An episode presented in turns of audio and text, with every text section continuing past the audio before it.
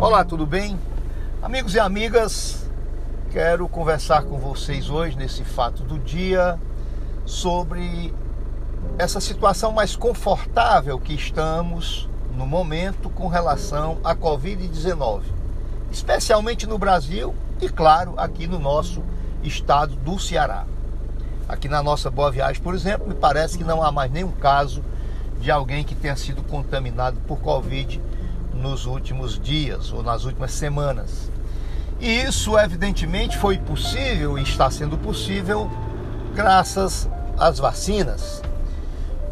E essa sensação nos traz, que nos traz a ausência de notícias de casos, nos leva a imaginar que não há mais nenhum perigo de alguém contrair Covid. E evidentemente que isso não é bem assim. Nós ainda estamos tendo casos de Covid, felizmente, esses casos que estão tendo no Brasil inteiro são casos leves, de sintomas leves. Eu próprio, que durante todo esse período, pelo menos oficialmente, não contraí a Covid, não peguei a Covid, mas há uns 30 dias atrás, mais ou menos, deu positivo o meu teste, mas sem nenhum sintoma. Um sintoma muito leve, o que eu senti. Enfim, mas cada pessoa reage de uma forma. O organismo nosso é diferente de uma pessoa para outra. Alguém pode pegar a Covid e não ter nenhum sintoma, não sentir nada, principalmente depois das vacinas, e outra pessoa pode eventualmente ter uma complicação. Essa situação de conforto que estamos vivenciando hoje, pelo pouco número de Covid, especialmente de casos mais graves, muitas vezes nos leva a achar que acabou a situação, que não há mais perigo da Covid. E aí, penso que a gente tem que ter todos os cuidados e todas as cautelas, principalmente agora que nós estamos partindo para uma situação de normalidade, de é, relaxar mais na, nas medidas preventivas, especialmente agora com a liberação em quase todo canto do uso da máscara, a liberação obrigatória do uso da máscara. Agora mesmo a Anvisa anunciou que não será mais obrigatória a utilização da máscara de proteção nos aeroportos, inclusive dentro das aeronaves, nos voos.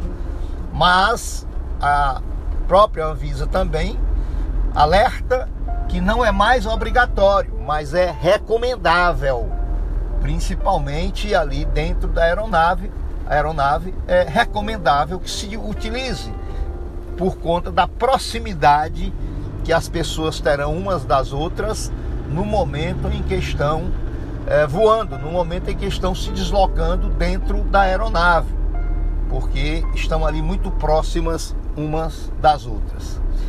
Mas também o que está contribuindo para essa situação de conforto, no sentido de achar que a Covid acabou, é porque a gente já começa a se preocupar com outro surto de uma outra doença, chamada a varíola dos macacos. Aliás, aproveitar para dizer que os macacos nada têm a ver com isso. Os macacos são até vítimas, como nós humanos, dessa tal varíola dos macacos.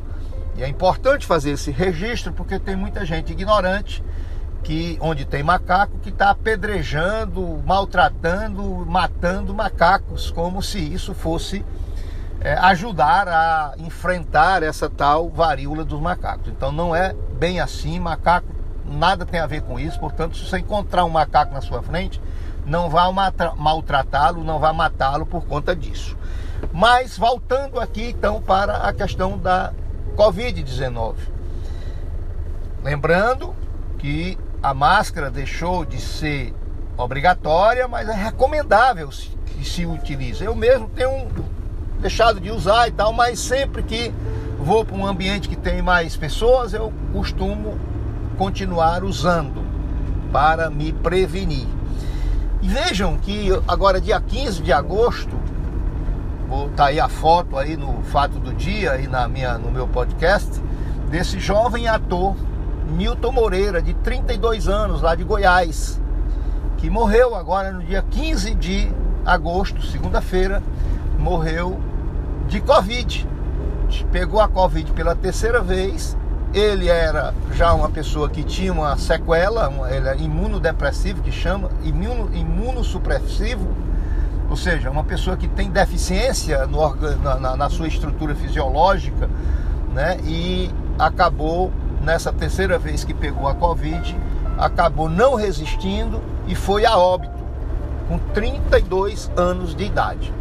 Então, de qualquer sorte, como o seguro morreu de velho, e cautela e caldo de galinha não fazem mal a ninguém, é de todo conveniente que a gente, apesar de estar voltando e deveremos voltar mesmo à vida normal, que a gente ainda se cerque de alguns cuidados para que de fato nós não sejamos alcançados por esse vírus que levou tanta gente, que acabou a vida de milhares e milhares de pessoas. No Brasil, em torno de 700 mil pessoas, e ao que consta, se tivesse tido a responsabilidade do governo federal para a gravidade do problema, Segundo os cientistas, no mínimo umas 300 mil vidas teriam sido preservadas.